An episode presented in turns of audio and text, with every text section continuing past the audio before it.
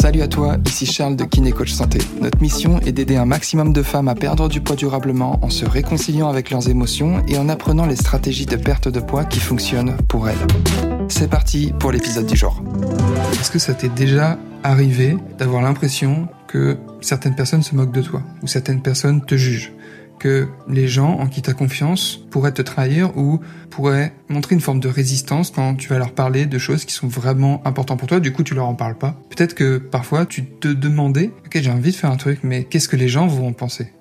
Si tu t'es déjà demandé ça, ou si c'est ce que tu vis actuellement, bah sache que toi et moi on est pareil, ou plutôt toi et moi on était pareil, parce que j'ai réussi à dépasser ça, et le but de ce podcast aujourd'hui c'est de donner des clés pour dépasser ça, parce que le jour où j'ai dépassé ça, ça a vraiment changé ma vie. Alors ça s'est pas fait justement du jour au lendemain, mais petit à petit j'ai fait ce travail-là et je peux te dire que ma vie est 100 fois mieux depuis que j'ai dépassé ce truc-là. Pour te raconter une partie de mon histoire personnelle, euh, pendant des années j'étais dans ce truc de me renfermer un peu sur moi-même parce que je cherchais à plaire à tout le monde, parce que j'avais l'impression que tout le monde était intéressé par ce que j'allais faire, alors que la réalité c'est que tout le monde s'en foutait, mais je cherchais une forme d'approbation et de validation auprès des autres.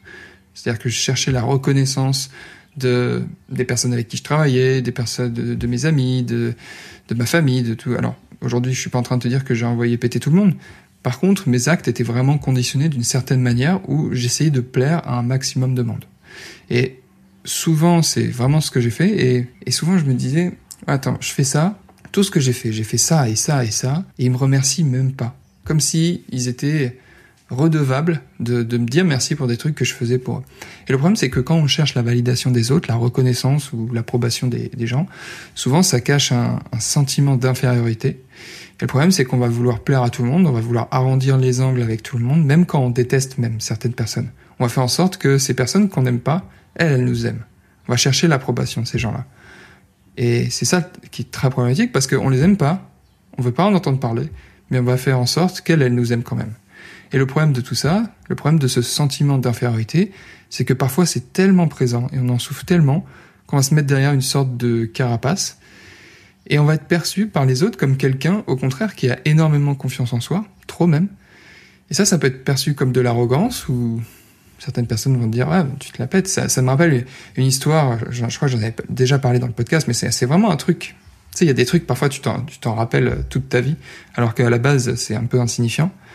Et c'est cette histoire cette anecdote où je travaillais sur un salon et il y avait une hôtesse sur le stand où je travaillais qui m'a dit euh, au bout des trois jours parce qu'on s'était pas beaucoup parlé et elle me dit euh, non, toi bon t'es bien sûr de toi quoi. Tu m'as pas calculé pendant trois jours euh, et tu m'aimes pas quoi. Et j'étais là mais pas du tout en fait. C'est juste la réalité, c'est que j'étais impressionné par cette fille et, et j'avais juste pas eu euh, l'audace d'aller lui parler.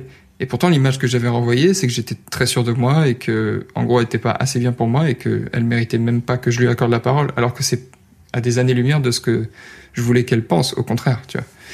Et ça, ça crée une dissonance très forte et le problème de ça, c'est que si t'apprends pas à gérer ça rapidement, ce genre de situation, ça peut arriver encore et encore et encore. Alors que finalement, c'est quand tu cherches à ne pas avoir l'approbation d'un maximum de monde que tu finis par déranger certaines personnes, c'est sûr, mais tu finis par être libre. Et c'est vraiment là où tu deviens libre parce que, ok, être même détesté par des gens, en réalité, les gens nous détestent pas, tu vois, mais juste parfois il y a des gens qui sont totalement indifférents envers nous et parfois, tu vas avoir des gens qui vont avoir des sentiments peut-être même négatifs à notre égard parce qu'ils sont pas alignés avec nos actes et nos paroles, peu importe. Toi, quand tu arrives à faire en sorte d'agir vraiment en fonction de ce qui est important pour toi, je suis convaincu que c'est là où tu deviens libre. Et le signe de ça, il est très clair. Quand tu vis vraiment selon tes valeurs et selon ce que toi tu veux vraiment, ça va commencer à déclencher des émotions chez les autres. C'est systématique. Tu vas commencer à recevoir des pics, à recevoir des critiques, et ça, quand ça arrive, c'est que tu remues chez eux quelque chose, tu passes de la personne toujours d'accord à quelqu'un qui assume ses choix. Et forcément, c'est clivant, mais la réalité, c'est qu'on s'en fout. On s'en fout complètement. Et ça me fait penser à un, super livre qui s'appelle L'art subtil de s'en foutre. Euh, je te recommande vraiment ce livre parce que c'est c'est vraiment un livre qui, qui retrace tout ça. C'est tu deviens libre quand tu commences à vraiment te libérer du regard des autres. Et un exercice moi qui m'a beaucoup aidé quand je me suis fait coacher euh, là-dessus, c'était euh, de d'écrire en fait tout simplement. Qu'est-ce que je veux vraiment? Donc je te recommande, tu prends un papier, tu prends un crayon et tu te mets à vraiment gratter. Ok, peut-être que ce sera difficile. Au bout d'une minute, tu n'auras rien écrit. Au bout de deux minutes, tu n'auras rien écrit. Au bout de trois minutes, tu n'auras rien écrit. Et à un moment, tu vas écrire un mot. Puis tu vas te mettre à dessiner un truc. Tu vas faire un schéma. Toujours en répondant à cette question. Qu'est-ce que je veux vraiment? Dans tous les domaines de ta vie, que ce soit personnel, professionnel. Qu'est-ce que tu veux vraiment? Et tu verras que plus tu fais cet exercice, le plus souvent possible, où tu reprends tes notes et t'essayes de rajouter des trucs ou de rayer des choses, tu verras qu'il y a certaines choses qui vont commencer à se hiérarchiser les unes entre les autres pour finalement arriver aux trucs qui sont vraiment importants pour toi.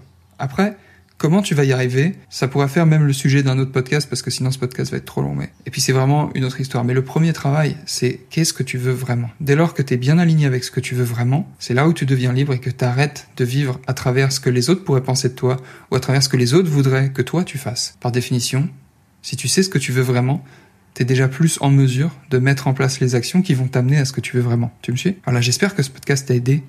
Si c'est le cas, bah, je t'invite tout simplement à le partager à quelqu'un que ça pourra aider aussi à comprendre ce qu'elle veut vraiment pour vraiment se libérer du regard des autres, pour commencer à faire ce qu'elle veut vraiment et aller un petit peu plus chaque jour vers la vie de ses rêves.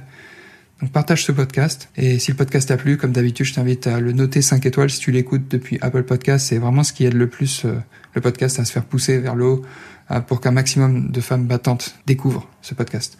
Ah, je te souhaite une belle soirée et je te dis à demain. Ciao. Si tu sens que tes émotions bloquent ta perte de poids, que tu as l'impression d'avoir tout essayé et que tu voudrais que le poids ne soit plus un sujet dans ta vie, alors je t'invite à réserver gratuitement ton bilan de perte de poids émotionnel pour faire un point sur ta situation et découvrir ce qui bloque réellement ta perte de poids. Tu repartiras avec un plan d'action clair qui te permettra de te libérer de tes kilos émotionnels et d'atteindre durablement ton poids idéal sans privation ni frustration. Donc pour réserver ton bilan offert, rendez-vous sur bilan.kinécoachsanté.fr. D'ici là, prends soin de toi et je te dis à très vite.